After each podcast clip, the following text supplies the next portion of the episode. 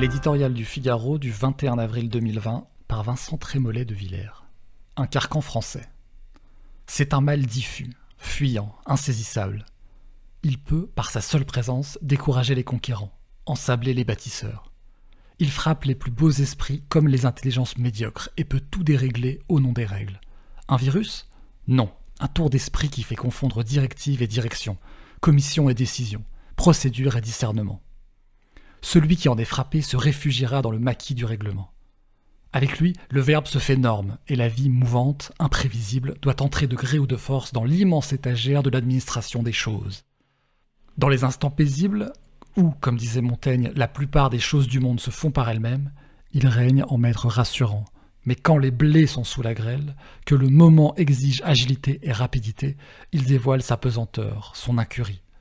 On peut l'appeler esprit de système, poison administratif, fanatisme bureaucratique, perfectionnisme excessif. Qu'importe, c'est lui qui, depuis le début de la crise sanitaire qui nous frappe, ralentit, désordonne, décourage. C'est lui qui grippe la gigantesque machinerie de l'État.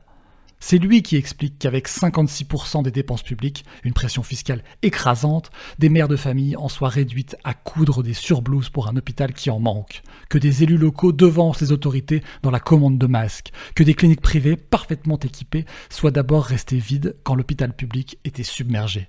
C'est lui qui paralyse de certification en validation la chaîne de commandement. Reconnaissons-le, celui qui s'affranchit, de la base au sommet de ce carcan de précaution, prend des risques. Ces audaces peuvent être punies par la funeste combinaison campagne médiatique, procédure judiciaire. La partie est extraordinairement difficile, bien présomptueux qui accable ceux qui nous gouvernent. Mais serait-ce trop demander à cet État qui peine à réunir des masques et des tests qu'il cesse d'être à ce point sourcilleux dans les détails, satisfait dans l'expression? Puisqu'aujourd'hui tout l'entrave, qu'il laisse faire les Français innombrables qui conservent dans l'adversité, et les soignants en sont la plus belle preuve, leur ingéniosité et leur courage.